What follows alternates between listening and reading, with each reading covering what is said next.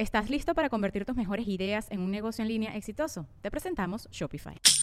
Tal vez no lo sabías, pero nuestro podcast More Than Mamis es un negocio. Y lo comenzamos, por supuesto, para desahogarnos y hablar sobre la maternidad, no para convertirnos en expertas de ventas y del e-commerce. Así que sí, necesitábamos ayuda para vender nuestro merch y poner en marcha nuestra tienda. Por eso estamos tan contentas de usar Shopify. Regístrate con tan solo un dólar por mes en shopify.com barra sonoro, todo en minúsculas. Ve a shopify.com barra sonoro para llevar tu negocio al siguiente nivel. Shopify.com barra sonoro. With everyone fighting for attention, how can your business stand out and connect with customers?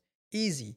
Get Constant Contact. Constant Contact's award winning marketing platform has helped millions of small businesses stand out, stay top of mind, and see big results fast. Constant Contact makes it easy to promote your business with powerful tools like email and SMS marketing, social media posting, and even events management. With Constant Contact, you'll reach new audiences grow your customer list, and communicate more effectively to sell more, raise more, and fast track growth. Don't know much about marketing? No sweat. Constant Contact's writing assistant tools and automation features help you say the right thing at the right time every time. Plus, you can send with confidence, knowing your emails are actually reaching your customers thanks to Constant Contact's best in class 97% deliverability rate. I'm a small business owner, and I believe that this is a great tool for other small business owners. In small businesses, you need to create a team. And if you're starting by yourself, Constant Contact can be the team that you need. Tackle any challenge with Constant Contact's expert live customer support. Plus, everything's backed by the 30 day money back guarantee. So get going and start growing your business today with a free trial at constantcontact.com. Just go to constantcontact.com right now. Constant Contact, helping the small stand tall. ConstantContact.com.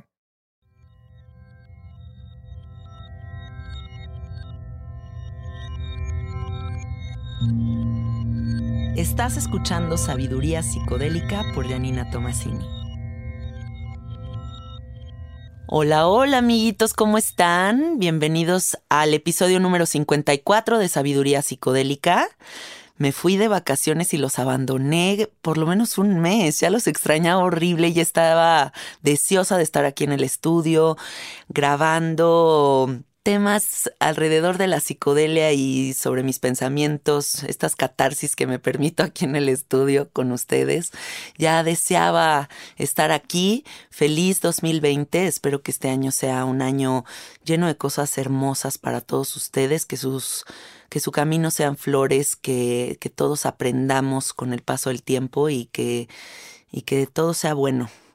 Eh, hoy es un episodio muy especial para mí. Estoy muy contenta porque durante muchos años he estado muy interesada en el tema de la ibogaína y ahorita les voy a, ahorita nos van a platicar qué es la ibogaína, pero es algo que yo había estado yendo como por muchos lados, pero al final no he tenido la certeza de qué es la ibogaína, qué efectos tiene y a quién puede ayudar en este universo de, los métodos alternativos para sanar. Entonces me adentré en la tarea de encontrar a los expertos máximos de la ibogaína en México y, y fui a dar con Barry, con Christy, con Felipe, y bueno, les pedí que vinieran aquí al estudio para que nos cuenten qué onda con esta planta y, ustedes también pues conozcan esta posibilidad. Entonces, bienvenido Barry, bienvenida Cristi, bienvenido Felipe, muchas gracias por estar aquí. Y, y bueno, me gustaría comenzar preguntando, what is iboga? ¿Qué es la ibogaína? Ibogaine is a alkaloid derived from a uh, plant from um, equatorial French Africa called iboga. Y Felipe nos va a hacer favor de traducir para que tengamos la información tanto en inglés como en español. Sí, la iboga es una planta que proviene de África ecuatorial, que contiene uno de los 12 alcaloides que se utilizan hoy en día eh, para medios terapéuticos, es la ibogaína. Eh, viene de la raíz, se saca de la segunda capa de, la raíz. Y hay otras plantas que contienen iboga, ¿no? Como la boacanga o hay toda una familia de tabernáceas que contienen iboga, pero no en las mismas concentraciones. Ok, perfecto. Muchas gracias. Barry, um, ¿cuál, ¿cuál, es la forma de administración? What, what is the way of administrating the medicine? If you're in uh, Gabon and among the um, uh, the Buitis, uh, it would be uh, chopped into very fine particles, and you would eat it either uh, on a spoon or uh, going through one of the rites of passage. Um, sometimes they actually administer it via um, uh, enema. Uh, in the West, where it's used for um, uh, addiction interruption and other things which I suspect we'll be talking about, it's usually in a distilled form put into capsules. Para los Buiti, que son una de las culturas originarias que utilizan la iboga, uh -huh. que lo sacan de la planta directamente, lo utilizan haciendo pedacitos la parte de la raíz, de la corteza de la raíz, uh -huh. y la ingestión es, puede ser oral, comida, ¿no? La hacen pedacitos y la comen, este, o lo pueden hacer también como enemas, ¿no? Pero en la, eso de, se utilizan, esas ceremonias son básicamente como eh, rituales de paso, ¿no? Como de, de, un adolescente a grande, como también rituales como eh, ceremoniales religiosos para curaciones, ya sea espirituales, emocionales o físicas también. Y en el, en el occidente, nosotros, este, que es como más se está utilizando ahorita, por lo menos entre nosotros, para interrupción de adicciones, que se utiliza la forma destilada eh, de la iboga convertida en ibogaína. En cápsulas. En cápsulas, eh, hecho ya una sal sí. propiamente. Eh, o sea, pura llega a haber concentraciones de 99.6% de pureza de ibogaína. Uh -huh. Y se consume vía oral. Súper. Uh -huh. Ellos tres operan un lugar que se llama Iboga Quest y llevan 11 años, ¿cierto? 11 años aquí en México, en Tepoztlán. Conforme va a ir avanzando la entrevista, voy a ir haciendo varias preguntas con respecto a la ibogaína, pero también vamos a adentrarnos en el tema de las experiencias personales y los casos que ustedes han visto eh, con, con, las personas que van a, a, digamos, internarse, ¿sí? Porque es un periodo determinado de tiempo, cinco días. O trece. Eh, o trece días que van a internarse con ustedes para sanar, ¿no? Porque todos supongo que es con este enfoque de, de sanar. Barry, how you start with Iboga? ¿Cómo empezaste con la ibogaína? I uh, was um, through a mutual friend. I w- knew Howard Lotsoff. Howard Lotsoff, in the late 1960s, was experimenting with a number of different things. He was a, uh, at the time, a graduate student at New York University, and he was also a um, a heroin addict and um, uh, he and a group, I think there were six of them, um, were playing basically with Ibogaine and recognized that they didn't feel a um, compulsion to continue using the heroin. And that was the beginning of a long saga of Howard's life um, from then until he died. Barry nos explica que a través de un amigo mutuo él conoció a, a, Howard Lotsoff, que es el, se podría decir, el que descubre las propiedades de, de interrupción de adicciones de la iboga, ¿no? Que lo descubre por, pues, por, como buen psiconauta probando diferentes sustancias y demás, eh, eh, siendo un, un adicto a la heroína, junto con otras siete, seis personas, no recuerdo bien, y este lo prueban como de manera recreativa, eh, en, experimentando, y se dan cuenta el otro día de que ya no tienen esa parte de la obsesión y compulsión eh, sobre la adicción de la, de la heroína, y se dan cuenta de estas propiedades, ¿no? Entonces, digamos que Barry estaba relacionado con el grupo de Howard Lotsoff, y desde el principio, o sea, tenemos aquí a un pionero de, de, de, los tratamientos con, con Iboga, ¿no? Y, y ya luego empezó el, su proceso. Super. Barry, do you think that is a protocol established to administrate Iboga or it's a personal approach to the medicine. ¿Tú crees, Barry, que hay una, un protocolo establecido para administrar ibogaína o crees que cada facilitador tiene su propia interpretación de la medicina? There really isn't any textbook that we can reach for that tells us what to do. So we um, are basically working with what you would call experiential. In Iboga Quest, we are following the lineage that began with Howard Lotsoff, to which he really devoted a huge amount of attention, working with doctors, working with pharmaceutical companies. And obviously, things continue to change and grow, and we do that which we uh, have learned is effective so um, I would say we follow this lineage begun by Howard Lotsoff, but it continues to grow um, all the time. We're always still learning. Of course. Creo que a lo que Barry refiere es que nos adaptamos a, a lo que la persona necesita, ¿no? Okay. Y, y, seguimos esta línea de trabajo, este linaje de trabajo de Howard Lotsoff, eh, como enfocado a, dar un servicio, ¿no? De, no solo con adicciones, sino de, crecimiento espiritual y, y, y, trabajo emocional.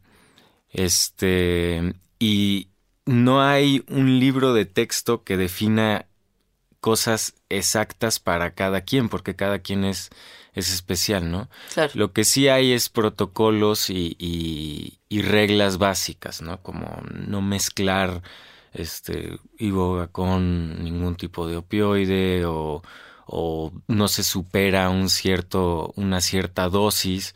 Por peligro no se trabaja con, con personas demasiado obesas. ¿No? Nosotros no trabajamos con, con personas que tengan antecedentes fuertes psicóticos o, o, de esquizofrenia. Entonces, se hace un estudio previo de la persona, la situación, lo que requiere, y este, y en base a la persona adaptamos un protocolo. Perfecto. Y también lo que me gustaría preguntarles es si, con lo que me refería a esta cuestión del protocolo, es si hay un linaje ancestral con la práctica de la ibogaína y si los practicantes o facilitadores de ibogaína están relacionados con, por ejemplo, la tradición de la tribu que, que está en África y que realiza este ritual, ¿no? Sí hay todo un linaje, ¿no? De hecho hay toda una religión basada en el uso de la iboga que son los buiti, ¿no? Viene también desde supuestamente los que transmiten el conocimiento de uso de la planta son los pigmeos del, del oeste de, de, África, ¿no? Que transmiten a, a, otras comunidades y se utiliza la planta para, para curación básicamente y como, como ritual de paso, se le dice, ¿no? Ellos lo utilizan de una manera ritual, tienen rituales súper específicos, hay, o sea, se, se pintan, eh, toda la tribu participa, hay música involucrada, este, bañan a los participantes en un río. Ellos tienen toda una manera de abordar este ritual, ¿no? Con sus significados y, y lo hacen a su manera. Nosotros intentamos adoptar esta parte este de respeto y ceremonial, ¿no? Nosotros hacemos un temazcal, por ejemplo, uh -huh. para generar una intención, ¿no? Sí. Este hacemos otras cosas como este saumear, eh, pedir permiso a los a los a las siete diferentes direcciones y hacemos un proceso ritual y luego abordamos esta parte como de de, de cuando se administra la, la medicina tenemos que ser muy precisos con los protocolos que usamos, en especial si son para, para interrupción de adicciones, ¿no? Uh -huh. Entonces intentamos mezclar las dos partes, la parte ritual y la parte de médica. Médica, ¿no? claro. claro. Hay, hay, una enfermera y hay un, de, un, doctor involucrado en el equipo. Somos cinco personas, hay dos, este, dos psicólogos ¿Sí? eh, con especialidades en adicciones. Sí Este, está Christy, que nos ayuda en la contención y en la parte de integración con la parte física y masajes. Barry, que es el, el jefe, he's the boss, ¿no? que es el que nos va guiando. Sí. Este, yo que soy un, un adicto en recuperación, que he probado la iboga y tengo esa experiencia. Y este, el doctor y la enfermera, ¿no?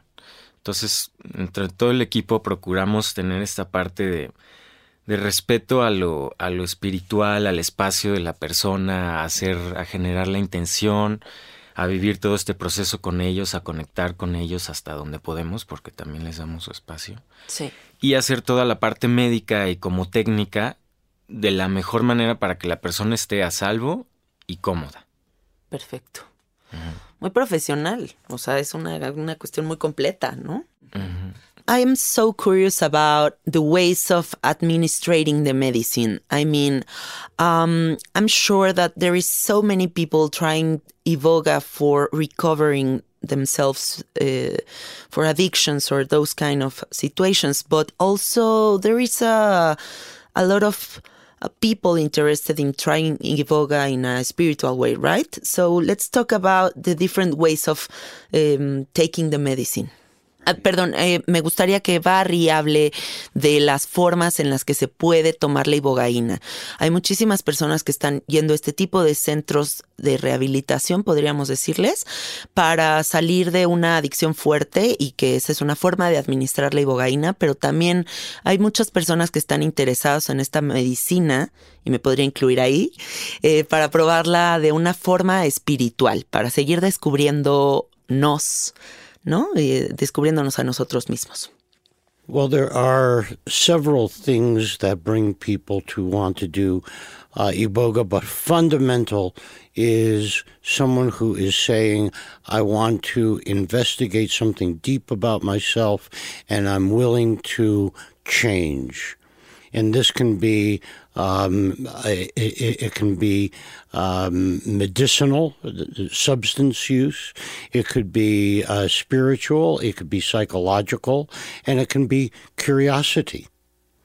Hay mucha gente acercándose a nosotros por diferentes razones, ¿no? No solo está la, la cuestión del de, tratamiento de adicciones, sino también por cuestiones eh, espirituales, emocionales, de crecimiento, ¿no? O sea, cualquier persona que tenga ganas de conocerse mejor a sí misma, ¿no? de, de, un cambio en su vida. Sí. Este puede recurrir a nosotros. Eh, también hay mucha gente que se acerca también con simple curiosidad, ¿sabes? Sí. O sea, porque también la iboga ofrece muchos cambios químicos en el cerebro, como mejora la plasticidad, eh, dolores crónicos a veces desaparecen. Este, nosotros no podemos prometer eso cuando estamos dando el tratamiento, pero lo vemos pasar una y otra vez. Sí. ¿no? Y sí, esta parte psicoespiritual la llamamos nosotros. Sí. Este abarca a, todo un grupo de personas. A veces los protocolos son similares, por decirlo de alguna manera. Sí. ¿No? Se requiere un electrocardiograma para saber en qué, cómo está su corazón y si es apto para tratarse, porque la iboga es, es bastante fuerte. Sí. Necesitamos saber su, su condición. Se hace una serie de preguntas. Una aplicación. Una aplicación en donde la persona nos explica varias de sus situaciones en la vida y, y, sus hábitos. Sí. Y a partir de nosotros podemos ya ver. Pero siempre se necesita un electrocardiograma y tal vez un, un examen de para saber en qué situación está su hígado también. Perfecto. Sí, mucha gente nos buscan para temas de depresión, de ansiedad, de PTSD, o sea, de traumas. De estrés postraumático. Cristi, ¿cuánto tiempo dura el viaje de la ibogaína, más o menos? Bueno, siempre dice Barry que, que dura 36 horas. O es un viaje de una experiencia de 36 horas. Sí. Pero la, la parte como más psicodélica, por decir, o la parte más que estás realmente en un, viaje. Sí. Mm, la parte más fuerte dura como ocho horas. Ocho Y luego son como ciclos. Pero lo que, lo que hacemos normalmente es damos la medicina como el lunes en la tarde y pues la persona está pues en, en su cuarto, en su cama, en su experiencia toda la noche y el próximo día, este, depende de la persona, tal vez quieren empezar a interactuar, escriben, están en su cama, descansando, este, recordando, este, como integrando. Sí. Y aterrizando. Es un tiempo más de reflexión y de también más insights y luego la, la próxima noche este, pueden dormir, o sea, el, el, martes en la noche. Sí. Entonces es una experiencia con diferentes etapas, como la parte psicodélica y luego una parte de mucha reflexión, tal vez mucha emoción, o sea, hacen contacto mucho con, con sus emociones, con sus relaciones, este, tal vez con sus papás, memorias de la niñez, este, cosas que les tocan. Y, y normalmente los vemos como muy, muy vulnerables y muy abiertos y muy, muy tiernos y, y buscan una, un poco de, de, conexión, quieren hablar de lo que han visto, lo que han experimentado. Son, son cosas fuertes y impactantes. Sí. Uh -huh. Cristi, ¿es cierto que se hacen dos tomas? O sea, es como primero una noche que es esa experiencia y luego descansas y luego otra vez vuelves o algo así había yo entendido o no? Ah, lo que nosotros hacemos es, este, damos el the flood dose, se uh -huh. llama, o sea, la dosis total ¿Sí? o completo y eso es lo que dura de 36 horas toda la experiencia, de lunes hasta el martes en la noche. Y el miércoles, otro día, este, hacemos actividades, depende de lo que necesita la persona para ayudarles a aterrizar, este, entender, ver este, más su proceso, masaje, caminata, yoga, meditación, lo que necesita la persona, uh -huh. más en el cuerpo. Y luego el jueves, otro día, damos otra, otra dosis de integración, o sea, es así lo llamamos, es una dosis más pequeña y es un tiempo otra vez para reflexión. No, no lo sientan fuerte, pero es un tiempo cuando quieren estar tal vez en una hamaca, tal vez mm, solos, okay. un tiempo, unos cuatro, seis horas. Uh -huh. y, y es, es una experiencia diferente, pero como su cuerpo ya tiene mucho acumulación, no, no lo sienten fuerte, lo sienten como muy relajante y complementario. Ajá. ¿No? Sí. Uh -huh. Súper. Muchas uh -huh. gracias. Uh -huh. Barry, can we talk about um, the scientific facts of iboga? I mean, like, I, I'm curious about which part of the brain is the, the one that is uh, working with this medicine. Um, what is the process, like the chemical process of it? Me gustaría que Barry nos cuente qué, qué, cuál es el proceso químico, científico, qué es lo que sucede en el cerebro cuando se administra ibogaína. Well, this is not going to be a very satisfying response because mm, beginning, uh, what was it, 1967, I think, um, all of the uh, real investigation um, uh, was brought to an immediate halt, at least in the United States. And uh, so there uh, is really very little or sparse information about what we know. We do know that the same neurotransmitters that are um, uh, that are influenced by the intake of opiates and other substances is um, replaced by the molecule of the ibogaine, and that is what is able to st- stop the process of withdrawal and the um, uh, the process of um, uh, of, of, um, of craving, and what we have heard on. Now, again, this is all experiential rather than from a laboratory, but people do go back to what they would refer to as a pre addictive state of mind. And uh, that is miraculous. Of course. Um, and it also, uh, again, on an experiential level, people are able to deal with strong emotional elements from early in their life or from uh, military experiences or sexual abuse experiences and be able to allow the emotion that was so strongly influencing their feeling of well being to come to the fore, to be exposed, so that it no longer has the the the grip. There's the there's the memory and then there is the emotion. And the two of them do not have to go together, and the Aboga has the um, uh, extraordinary um, capability of allowing you to separate those two elements. Perfect. Thank you.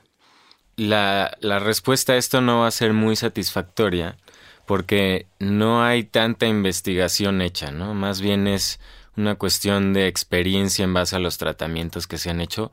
Lo que sí se sabe es que eh, la ibogaína ya en el cerebro, convertida en noribogaína, se conecta con los receptores, que son los receptores que reciben los de opiáceos o de otras drogas, y este y permite a la persona eh, no tener los, el síndrome de abstinencia. Entonces tú cuando eres adicto y tomas la iboga, ya no tiene síndrome de abstinencia, ¿no? Bloquea toda esa parte y además elimina a veces por completo, pero no siempre por completo, eh, los cravings que son como el, estar pensando recurrentemente en la droga, como la parte obsesiva de estar pensando. Entonces esas dos partes son como claves en todo esto, pero también muchísima gente viene por cuestiones por ejemplo, de depresión severa. Sí. ¿No? Y, y te digo, pues en base a nuestra experiencia vemos que funciona a niveles, o sea, es, milagroso casi. Gente que viene con experiencias de guerra súper traumáticas, eh, gente que ha tenido eh, traumas en la infancia duros, que yo creo que todos hemos tenido de alguna manera, pero lo que decía Barry es que la iboga permite de alguna manera que, que la emoción aflore, que surja y pueda ser vista de tal manera que ya no tiene el mismo gancho sobre ti, ¿no? O sea, tal vez es una emoción que te ha estado llevando a diferentes patrones en tu vida, tal vez destructivos, tal vez obsesivos, tal vez lo que sea. Y entonces la iboga, de alguna manera, yo, yo lo llamaría, en base a mi experiencia, como un desbloqueo emocional también y espiritual. ¿no? Que puede ser trascendente, además de la parte química que te da. Claro. Por eso es una es una bomba de medicina, por eso es un milagro de medicina, ¿no? Porque te da la parte química, física, emocional, espiritual y mental. Sí. En el Congreso Mundial del Bufo Alvarius había pues gente de todo el mundo que se dedica a las medicinas, eh, a las medicinas alternativas y, personas muy psicodélicas, ¿no? Personas muy involucradas en las cuestiones este, pues, psiconautas, todas las personas que estamos fascinadas con todo este tipo de herramientas. Y una pregunta que yo le hice a todos los que conocí fue, y una pregunta que hago mucho aquí en el podcast es, si todas las herramientas de este tipo desaparecieran, el sapo, la ayahuasca, la ibogaína, o sea, todas desaparecieran y solamente pudiera sobrevivir una, ¿con cuál te quedarías? Y no hubo unos, una sola persona del World Buffalo Alvarius Congress, que son personas pues, tan clavas con la psicodelia, que no eligiera la ibogaína. Todos dijeron la ibogaína. O sea, todos. Y de ahí fue que a mí me despertó la curiosidad de decir, bueno, pues, ¿qué hay ahí? A ver, yo quiero saber más, ¿no? Y con respecto a estas cuestiones emocionales de las que tú estás hablando, una amiga que hizo ibogaína me contaba que, por ejemplo, ella toda su vida había tenido mucho como la sensación de haber sido abandonada por sus padres, ¿no? Y a lo mejor y durante el proceso de la ibogaína recreó ciertos momentos en los que la mamá constantemente se bajaba del coche para ir al súper y la dejaba en el coche unos momentos y ella de, ese momento desarrolló como esta sensación de abandono. Y la ibogaina le permitió recrear estos momentos con objetividad y darse cuenta de que nunca había sido una niña abandonada, ¿no? O sea, que simplemente eran como emociones que habían estado almacenadas por mucho tiempo. ¿Creen que sí, que sí va por ahí? Que yo creo que es importante mencionar que no es, no es considerado un alucinógeno. Es un oniro, onirógeno, onirinógeno, onirogénico. No sé cómo se dice. No Una sé cómo se dice, conjugación pero de es esas. algo así. La cuestión es que es una funciona en base a proyecciones del, del subconsciente, ¿no? Proyecciones del inconsciente, pero tú estás consciente. Entonces muchas gentes relatan, muchas personas relatan ver algo así como una película de su vida, por etapas, a veces de sucesos traumáticos, a veces es la infancia, eh, de diferentes maneras, y, y una manera recurrente de, de describir el, eh, el proceso de la iboga es, híjole, estuve viendo una película de mi vida, ¿no? Y de repente estaba ahí mi familia y de repente, pero sí, sí cabe mencionar que es todo proyección del, del inconsciente, del, subconsciente, ¿no? También algo que había escuchado mucho es que, haciendo referencia como a la herramienta más común de, todos los que me escuchan, que es la ayahuasca, con la ayahuasca sí pierdes esta cuestión egoica, controladora de sentirte tú. ¿no? O sea, que de repente te puedes fundir con el universo y ya no hay control de nada. Pero que en la ibogaína siempre hay ese yo. O sea, sí siempre sabes que eres tú y que ahí está la televisión proyectando todo este tipo de información, ¿cierto? ¿O no? Pues por mi experiencia diría que sí. Ok. Sí, siempre eres consciente de quién eres, dónde estás y... O sea, hay, hay- puede haber momentos muy intensos en los que estás dentro de, de tus proyecciones, ¿no? Y, y en esas primeras horas puede ser difícil. Tal vez sería una buena pregunta para Barry, a ver. qué- A ver, sí. Barry, um, we are doing um, uh, ¿cómo se dice? Una comparación.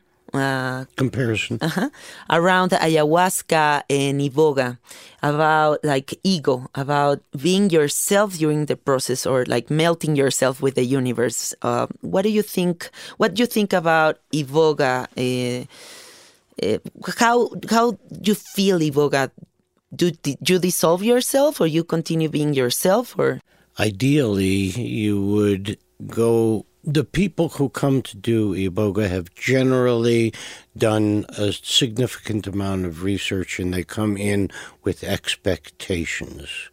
And what we find is the degree to which you can let go of those expectations and instead go in with a sense of curiosity and being open to what it is that the, the spirit of the medicine wants to show you is the way in which to derive the greatest benefit from the medicine rather than going in and looking for specific answers to specific questions. Although there are times where people say that that has been their experience. So, um, uh, I guess there is not a single answer to your question. okay Sí, eh, creo que lo que menciona Barry es va sobre hay mucha de la gente que llega a, a tomar eh, la iboga eh, estudia mucho el tema, ¿no? Sí. Y, y- y- y se nutre, investiga sobre el tema y llegan con muchas expectativas, ¿no? Entonces nosotros podemos estar hablando de las diferentes cualidades de la iboga, pero al final la planta te va a dar lo que necesitas. ¿Estás listo para convertir tus mejores ideas en un negocio en línea exitoso? Te presentamos Shopify.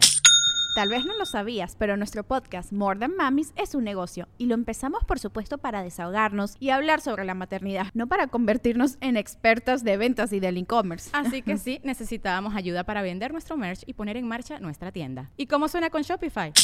Llegó otra venta. Shopify es la plataforma de comercio que está revolucionando millones de negocios en todo el mundo. Ya seas un emprendedor desde tu casa o desde donde sea, Shopify es la única herramienta que necesitas para iniciar, administrar y hacer crecer tu negocio sin dificultades. Con Shopify puedo gestionar pedidos, envíos y pagos desde cualquier lugar, brindándote toda la información y estadísticas de tus ventas al detalle. Regístrate para un periodo de prueba con tan solo un dólar al mes en shopify.com barra sonoro, todo en minúsculas.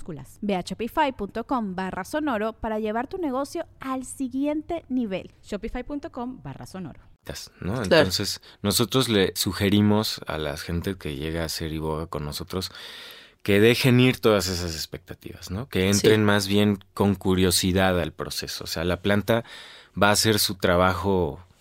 Perfecta, tan inteligentes todas las plantitas. Bueno, a, mí me gustaría responder porque yo, yo sí he tenido también mucha experiencia con ayahuasca antes de tomar iboga. Sí. Y lo que estás preguntando en mi experiencia, como la parte del, del ego y de perder, este, perderte en la experiencia. O sea, mi sensación ha sido que con el ayahuasca a veces me lleva, o sea, como que, que me toma como una ola y, y, voy. Y mi experiencia con Iboga era diferente, tenía como una, una claridad mental. Sí. Una presencia de ser testigo de lo que estaba viendo.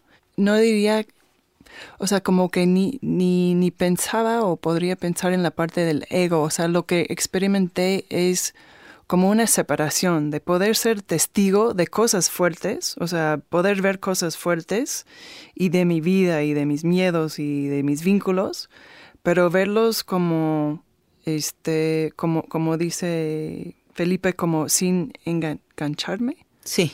o sea, como un testigo, sí, este, testigo presencial, o sea, que estás ahí, pero allá, allá está es la situación. Y, una claridad mental, y sí sentir que, que, estaba haciendo algo en mi, mi cerebro, como un reset de, de no tener la misma respuesta siempre. Durante el proceso de la iboga, ¿qué tan sensible está el oído, el cuerpo, la temperatura, como toda esta cuestión física? ¿Qué es lo que sucede con la ibogaína a nivel físico? Pues físicamente, bueno, es la parte de ataxia que dice Felipe, este, que puedes no, no comprender, este, o pensar que tienes todas tus facultades, este, físicos y pues necesitas ayuda a caminar. Sí. Calor y frío, o sea, pues tal vez un poco de frío puede bajar un poco, este, La temperatura. Ajá. Y sí, o sea, ¿se siente alguna incomodidad física? Mm, realmente no. Eh, puede ser pues incómodo un poco la, la segunda, después de la parte muy intensa que no puedes conciliar el sueño por unas cuantas horas, pero bueno, hay, maneras de abordar eso a la segunda noche. Y sí, se agudizan mucho los sentidos. En especial nosotros hemos visto que el oído, en mi experiencia me pasaron cosas loquísimas como de repente estar con, uno, con un sonido fuerte, súper vívido y, presente y darme cuenta que era una mínima cosa a mm. varios metros de mí que se hormiguita caminando y yo sentir que era un gigante caminando ahí, ¿no? Cuéntanos de tu experiencia, Felipe. ¿Cómo fue que tú llegaste a la ibogaína? Pues yo llegué a la ibogaína por problemas de adicción, ya directamente con, con opiáceos.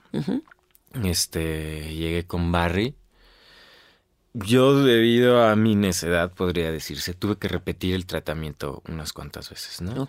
Sí me gustaría decir que el tratamiento fue efectivo todas las veces, ¿no? O sea, yo salí caminando de ahí, este, con un cerebro reseteado, o sea, ya no adicto, sin estar pensando eh, en la necesidad, sin esa obsesión, que esa parte de liberarse de la obsesión y la compulsión de la adicción a los opiáceos es muy fuerte. ¿A qué opiáceos estabas teniendo adicción? Pues de todo, o sea, eran opiáceos, pero también eran varias otras sustancias, ¿no? O sea, pero o, sea, como pastillas, como painkillers o como ese tipo de pastillas. Sí, desde heroína, buprenorfina, este, hasta nalbufinas, este, opio, y, me metía de todo, o sea, de cualquier cosa que, que que me pudiera ayudar a evadir y a desconectarme, la utilizaba, ¿no? Pero de manera obsesiva y compulsiva. Y esta, este alivio que te da en cuanto puedes pararte de la cama de la iboga y te das cuenta que ya no lo necesitas, es una sensación increíble, ¿no? Tal vez llevas 10 años este, clavado ahí en la obsesión oscura, horrible, y la tomas y te das cuenta que desapareció. O sea, es algo realmente impresionante, cabrón, ¿no? Sí, claro. Y bueno, eh, creo que es un punto importante mencionar que a mí lo que me pasó fue que funcionaba la ibogaína, pero yo salía y yo no tenía un, un sistema de, de, de, contención o de trabajo o un plan a abordar. O sea, yo salía a mi mismo este, modo de vida, con los mismos hábitos, pero queriendo quitar nada más la heroína, ¿no? Por ejemplo, de mi vida, pensando que, ok, yo quito la sustancia y mi vida va a mejorar. Cuando hay toda una serie de elementos alrededor de eso, ¿no? Las cuestiones familiares, sociales, emocionales, espirituales. Entonces, a toda esa gente, porque nos pasa mucho que la gente llega pensando que esta es la salida fácil a la adicción. Sí. ¿No? Sí quisiera decirles que es la herramienta más impresionante para trabajar con adicciones. Sí. Pero hay un montón de trabajo que hacer después, ¿no? Como con cualquier planta, ¿no? Yo creo que uno abre un espacio de entendimiento tremendo, pero también pues la parte personal y la, lo que sigue es a donde comienza la ceremonia realmente, ¿no? Exactamente. sí. sí. por eso nos fijamos que haya también un plan de, de, acción después de estar con nosotros, ¿no? Tenemos dos programas, uno de cinco días, ¿Sí? que es como el básico y para psicoespiritual, otro de 13 días para gentes con problemas de adicción que necesitan más contención, y haciendo el screening, o sea, las entrevistas previas al, a aceptarlo en el tratamiento, se les pide que tengan un plan de acción, ¿no? O sea, y, nosotros podemos sugerir ciertos lugares o, ciertas maneras de abordar todo este nuevo plan de vida. Increíble, gracias. Barry, um, I would love to hear one of your best Iboga journeys. Do you want to share with us, like uh, once that you never forget?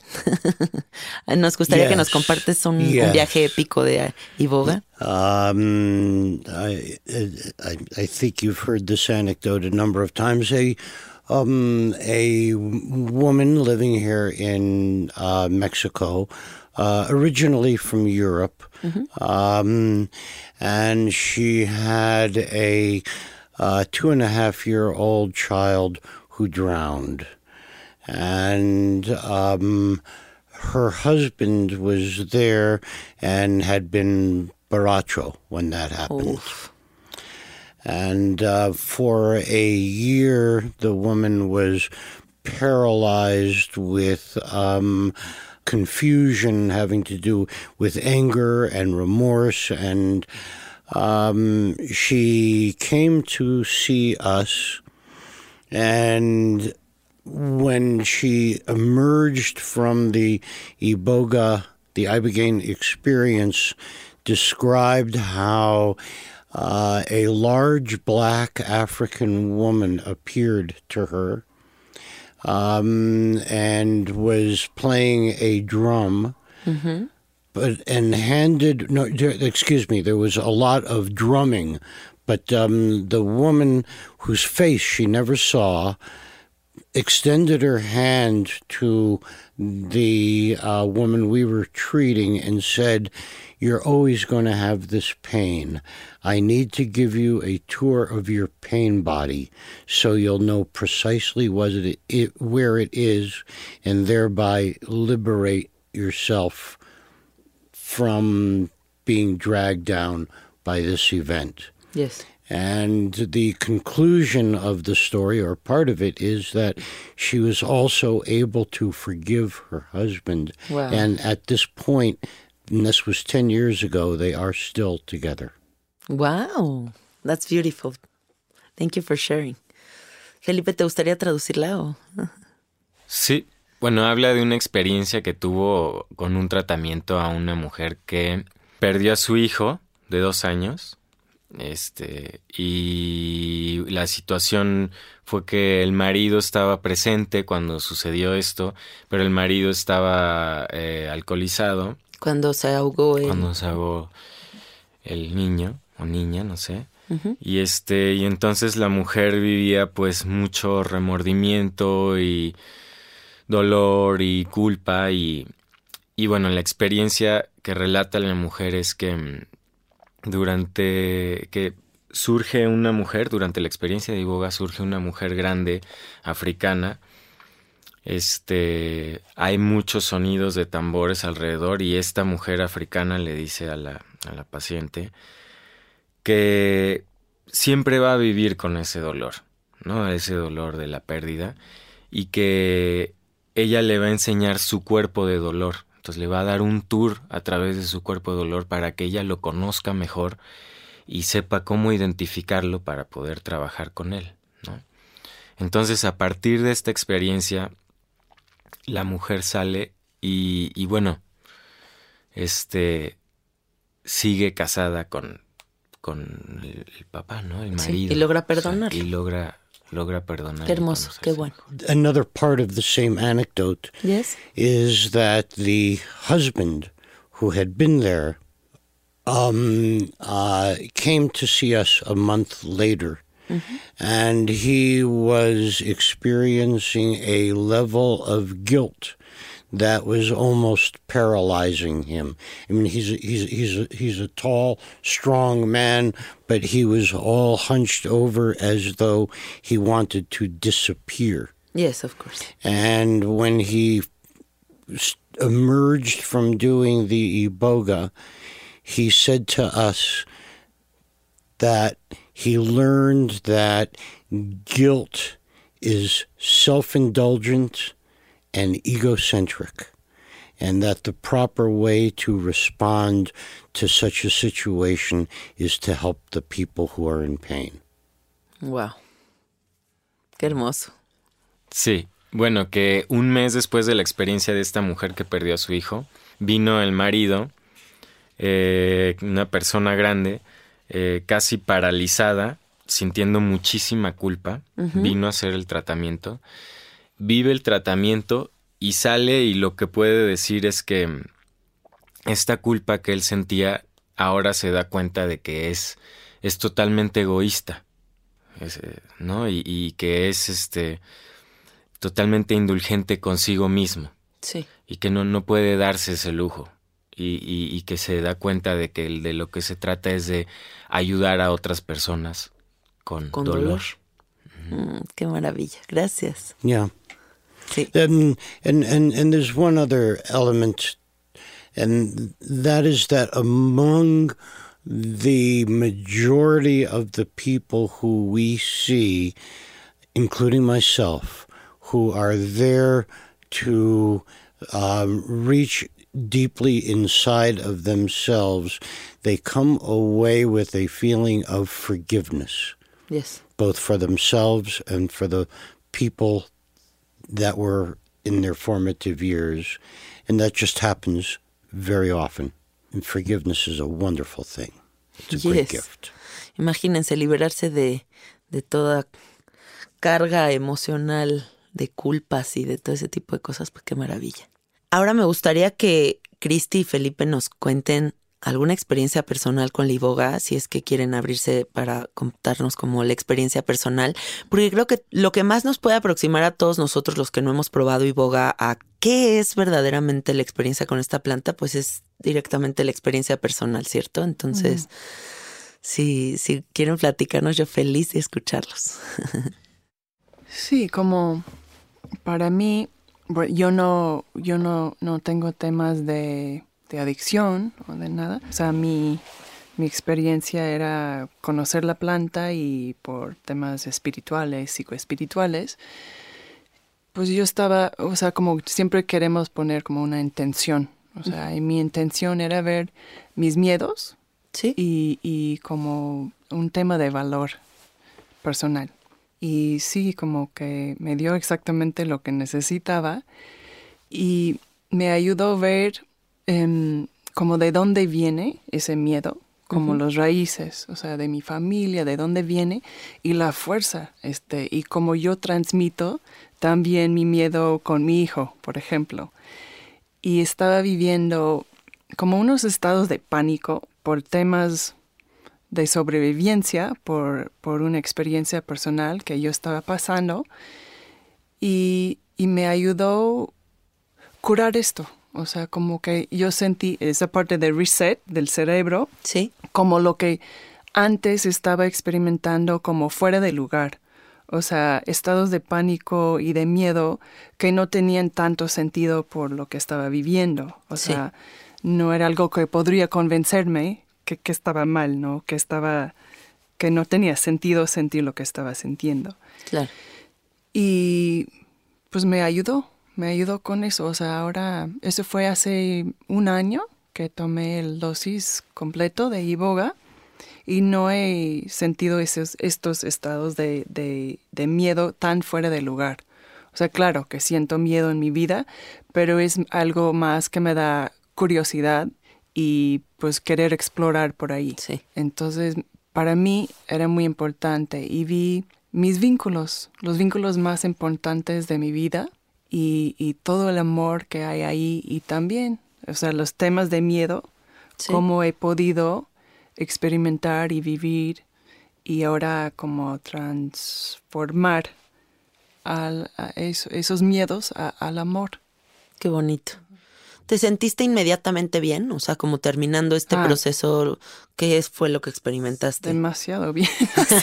No, yo, yo sentí, bueno, el próximo día, como te dije, sí, o sea, después dije, pues, ¿qué acabo de pasar? ¿No? Que pasas por un tiempo de porque en mi proceso era, a veces venía escenas muy rápidos y tenía que enseñarme algo, aprender y pues era demasiado que no podría recordarme de todo lo que había pasado. Claro. Y tenía que rendirme a, respirar y soltarme en el proceso. Y al final vi que la medicina trabajó a su manera, estaba haciendo lo que tenía que hacer, yo no tenía que, que manejarlo o controlarlo, o sea, estaba haciendo lo que tenía que hacer y... ¿Y te sentiste bien? Sí. ¿Qué era la pregunta? Me perdí ¿Sí te sentiste inmediatamente bien o si ah, tuviste como este proceso de...? Sí, sí. Después, después, este, después de estos 36 horas, porque sí hubo mucho llorar y en medio, sí. Em, sentí muy bien y sentí un apoyo, sentí como estado estático o sea, de bien. O sea, nunca había sentido tan bien tanto tiempo en mi vida. Sentí un periodo de, de unos meses, como que pude estar con, con, mucha ayuda de la planta, mucho apoyo. Mucha claridad, dirías. Sí, y como, como un apoyo energético. Qué bonito. Para mí. Para poder este, reconocer este cambio. Mm, súper, gracias, Cristi. Sí. ¿Y tú, Felipe? Eh, pues a mí lo, siempre lo hice por interrupción de adicciones. Ajá. Este. Y como te decía, es impresionante de repente estar inmerso en una situación de, de, adicción y obsesión y demás, tantos años, y de repente de un día a otro darte cuenta que ya no está ahí, ¿no? Entonces es como un sentimiento de, de euforia fuertísimo de liberación, diría yo, ¿no? Es una liberación que parece increíble, ¿no? Tu viaje con la planta durante el viaje fue, dirías que muy fuerte por justo el momento en el que estabas pasando de tu vida. Fue muy fuerte porque también, en especial para adictos, lo, lo, que pasa es que uno está anestesiando el cuerpo también muchísimo. Entonces puede que haya dolor involucrado en el proceso, este, mucha, la plata te confronta a nivel emocional duro, este, y puede ser un proceso complicado, ¿no? ¿Dirías que la planta puede ser regañona?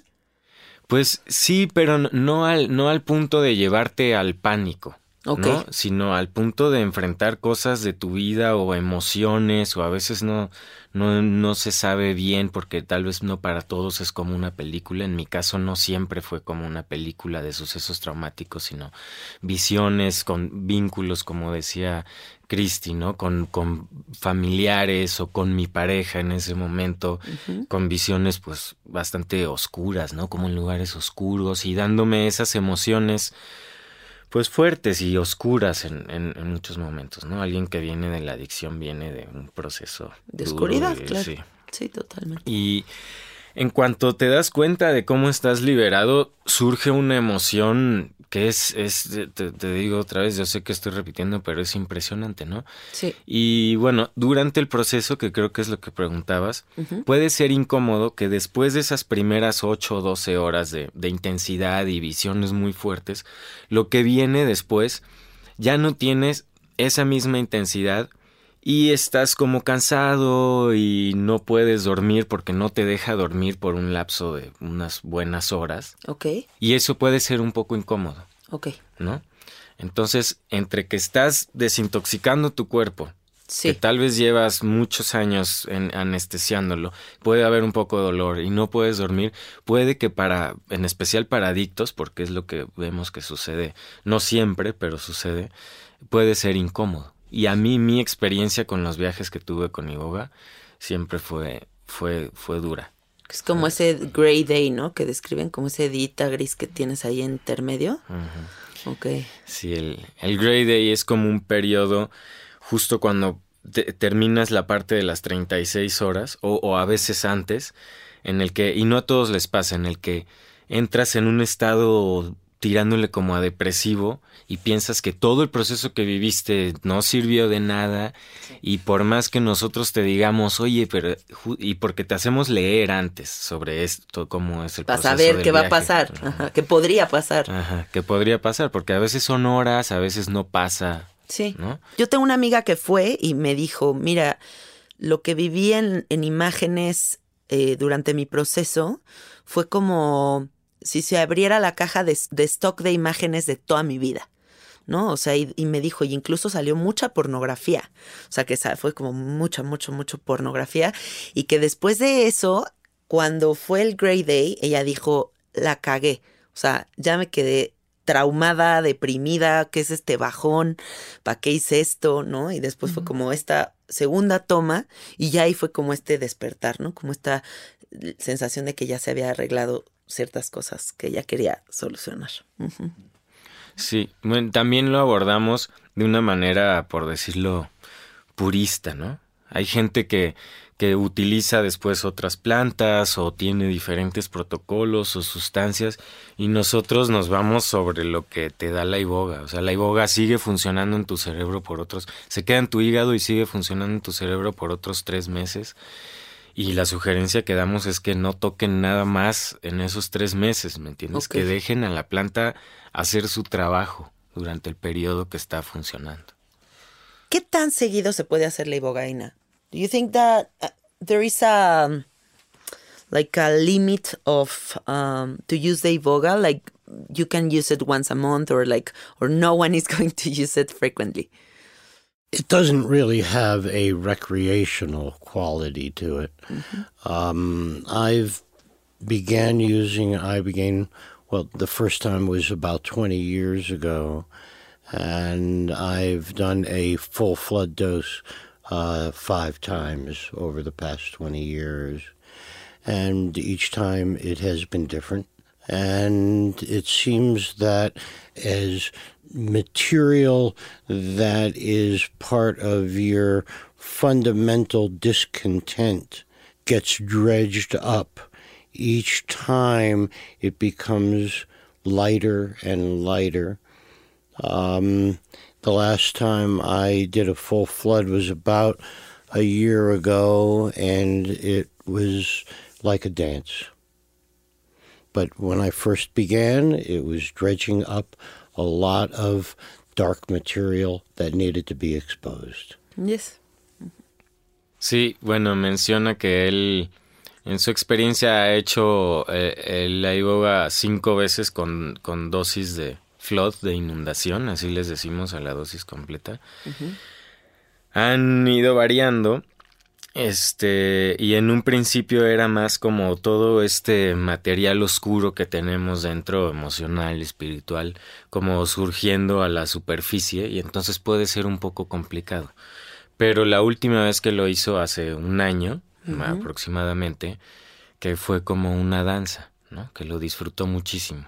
Sí. Pues estoy yo de acuerdo con todo esto que dice Barry, porque a mí mucha gente me pregunta, oye, ¿y cada cuándo puedo hacer el sapo? ¿No? Por ejemplo, poniendo como referencia el sapo. O, o tú que tienes el sapo aquí en tu casa, ¿te lo fumas diario? Y yo digo, no, porque todas estas experiencias no tienen esta cualidad recreacional, sino más bien es algo tan profundo que, que abre cosas tan fuertes y te toma tanto tiempo integrarlo que difícilmente vas a tomarlo como algo que haces constantemente, ¿no? O sea, lo podríamos decir de forma muy clara, se necesitan pantalones para, para, poder estar haciendo este tipo de cosas, ¿no? Yo no dejo de sentir nervio cada vez que me adentro en algún psicodélico. O sea, siempre es ese respeto tremendo, ¿no? De decir, voy a abrir quién sabe qué, pero quiero seguir explorando. Creo que podríamos decir que no hemos tenido gente que, que están buscando iboga ni cada año. O sea, hay gente que han venido unos dos, tres veces. O sea, Barry ya tiene 10 años en eso. Sí. Y pues sí han repetido gente, pero normalmente dejan unos años entre tratamientos. A veces si es un tema de, de relapse, o sea, de un, de un adicto, ¿Sí? tal vez vendría una recaída, tal vez vendría dos veces en un año para ya, este, como que por a veces la primera vez, este, se sienten tan bien que llegan y, y creen que no van a tener problemas, que pueden se sienten tan fuertes, dicen, pues una vez, y pues no, ahí, ahí caen y se dan cuenta de, de la fuerza y el apoyo que necesitan. Entonces dicen, voy, voy a probar otra, voy otra vez. Y porque saben que pueden regresar con nosotros, recibir el apoyo de la planta, de nosotros, y ya, o sea, ya, ya lo pueden llevar mejor. Pero en qué tanto pueden tomar, pues como dijo Felipe, por lo menos mínimo no deben de consumir algo en, en tres meses. Sí. Pero a veces tenemos gente que regresan a tomar una dosis más chiquito, un booster, lo llamamos. Ok. Pero no hemos visto que vienen seguido buscando iboga. Claro. Eso es que no pasa. Y la, la, experiencia siempre es en solitario, ¿cierto? O sea, nunca es como unas sesiones grupales. No, no, es en solitario para permitirle a la persona ir adentro, ¿no? Y, y, y, nosotros procuramos, o sea, estamos checando la presión, el nivel de oxígeno, el pulso, y estamos viendo si la persona está bien y lo checamos periódicamente, en especial las primeras 8 o 12 horas, tal vez cada hora, si es necesario cada media hora, si sí. vemos que todo está bien cada dos o, o más horas lo espaciamos, pero sí estamos muy al pendiente de cómo va pero nuestra intención es que la persona, o sea, hacemos lo, lo menos por molestarlo, por hacer, por disturbiar, ¿me entiendes? Sí. Para que ellos puedan ir dentro y este contactar y tener esos insights, sí. ¿no? Que son. ¿Te tapan los ojos o simplemente cierras los ojos? Es opcional. ¿Es opcional? Ponemos ahí algo para un, un antifaz, una máscara y unos para algo para los oídos y estamos atentos a cualquier cosa, ¿no? Buenísimo. Sí, una, una cosa diferente que otras medicinas es que no, no lo hacemos con música. Sí. Y hay gente que piden música y bueno, si quieren los permitimos escuchar música, pero llega un punto que ni, ni se dan cuenta de la música. Están tan en el viaje que, que no... Que, no, ni, que ni se hace presente la música. Ok. Muy interesante. Barry, we are about to closing this um, interview. Do you want to share a personal experience with Iboga? The first time I did Iboga was 20 years ago. Out of a sense of curiosity, and I had been involved as a student of Buddhism, mostly Tibetan Buddhism, for many, many years, and wanted to relate the Aboga experience to the meditation experience. There are numerous elements that came from that, but for the sake of keeping this simple, I had always had the intellectual understanding of the fragility of our planet Earth. When I had this Iboga experience, it somehow propelled me out into the uh, solar system somewhere, looking back at this planet, and it broke my heart. And that is something which, for 20 years, has influenced um, my uh, worldview. Bueno, hace 20 años probé la, la iboga por primera vez.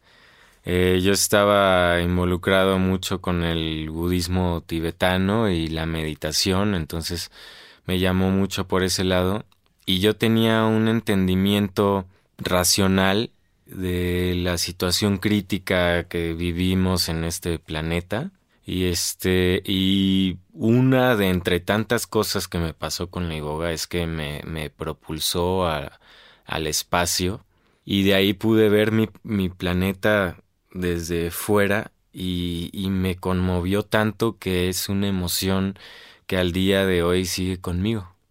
Yo podría decir que fue como una conciencia, ¿no? Que lo acompaña con respecto al planeta Tierra. Qué bonito. I'd like to add one more thing. From that very first experience, I'm going back to what I said earlier about forgiveness. And it completely changed my relationship with my family and with many of the people in my orbit. And I have since then always been able to look at opportunities for forgiveness. Mm-hmm. Quiero regresar a la parte de la que hablé antes, que es eh, la del perdón, ¿no? Esta, esta parte que te da la iboga sobre el perdón y cómo eso ha influenciado la relación con mi familia, con los seres a mi alrededor y, y me ha abierto este, este canal de comprensión para siempre buscar la oportunidad del perdón. Tengo una pregunta más que se me había olvidado hacérselas. Durante el proceso de la ¿hay sensación de tiempo? como tiempo lineal, como lo estamos percibiendo ahorita, o para ustedes desaparece esta sensación de que la experiencia dura 36 horas? Bueno, durante la parte más fuerte, los primeros 8 o 12 horas, sí se desaparece. Ok. No hay sensación de tiempo. No. Okay. Pero luego ya entras más, como vas aterrizando más, este, entras más en el cuerpo, ya. Ahora sí. sí. Luego, sí. A mí mucho me pregunta aquí la gente como esta cuestión de ¿qué hago primero? ¿Qué va primero, no? Si primero la ayahuasca, si primero el sapo, si primero la iboga, si primero esto. O estas descripciones que les gustan mucho como de qué es más fuerte que qué. ¿No? O sea, si, si el fumarte un sapo y disolverte con el universo significa algo mucho más fuerte que un proceso este, de perder el control como ocho horas con la ayahuasca o este proceso con la ibogaina de tantas horas, pero yo resumiría todo esto como pues que, ¿qué es qué? O sea, que no, no, a final de cuentas no puede entrar en ninguna clasificación nada y que no hay ningún orden. Más bien creo que son herramientas que van en función a lo que las personas están necesitando. ¿Qué es lo que una persona necesita? Sanarse de una adicción de opioides. Eh, es una persona que necesita superar ciertas imágenes que los han acompañado durante toda su vida o necesitan poner en perspectiva su existencia y revalorar como la oportunidad de existir o necesitan visualizar el árbol genealógico para poder perdonar y, avanzar y crear su propio sistema de creencias, ¿no? O sea, yo creo que todas estas herramientas a final de cuentas van en esa línea, que es la línea de la conciencia y que son maravillosas para avanzar rápidamente, ¿no? Porque también yo veo mucha gente que tal vez trata de recuperarse de una adicción o de un trauma y que están en un psicoanalista por 15 años y no avanzan nada. Y que estas herramientas que la madre naturaleza nos ha dado son saltos cuánticos en ese sentido, ¿no? En ese territorio de, de ir sanando. Entonces, bueno, consideren Iboga Quest como una excelente opción para, para recuperarse o para seguirse adentrando en el, en el autoconocimiento. Yo creo que ellos tienen un manejo de la planta increíble y que, y que siempre hay que ir de la mano de expertos porque son procesos muy delicados. Hay mucha gente que a mí me dice, yo fumé sapo en una fiesta y digo, ¿cómo? O sea, es algo tan, es un estado tan vulnerable, tan, tan sagrado, ¿no? Que, que, hay que darle sus espacios a las cosas y siempre acompañado de gente que sepa, porque de esa forma es como van a poder sacar el máximo potencial de estas herramientas. ¿Les gustaría agregar algo?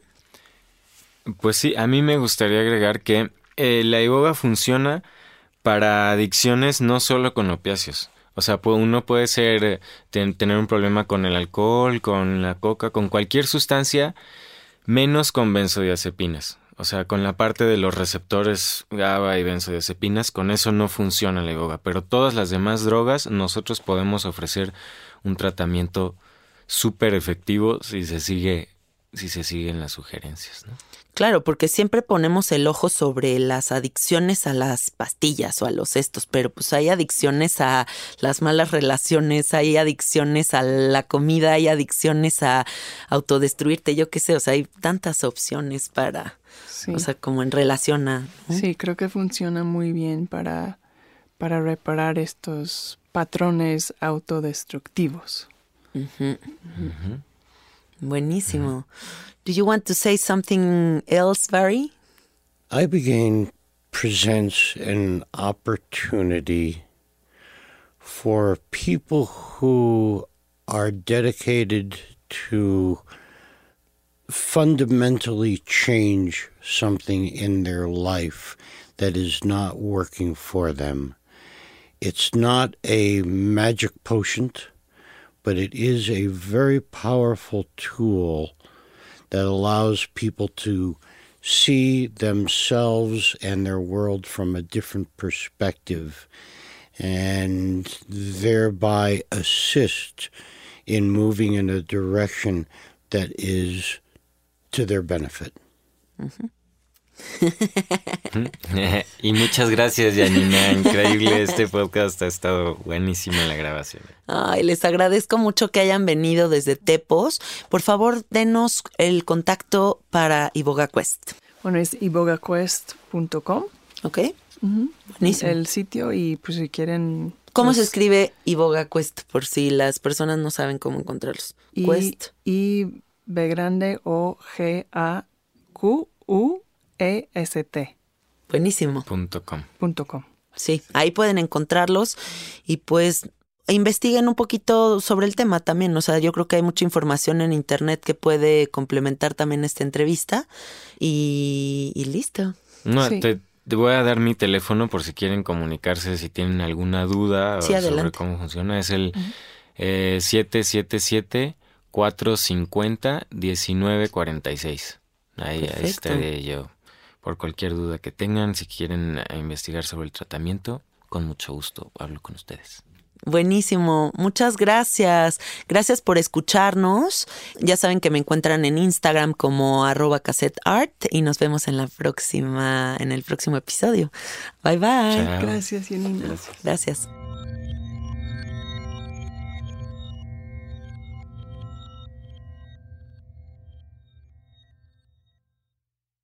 With everyone fighting for attention, how can your business stand out and connect with customers?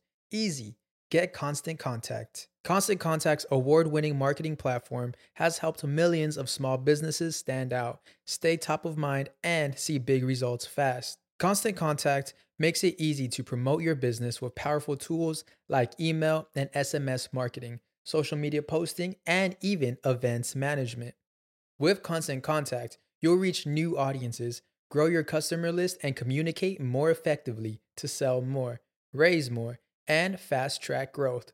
Don't know much about marketing? No sweat. Constant Contact's writing assistant tools and automation features help you say the right thing at the right time every time. Plus, you can send with confidence, knowing your emails are actually reaching your customers thanks to Constant Contact's best in class 97% deliverability rate.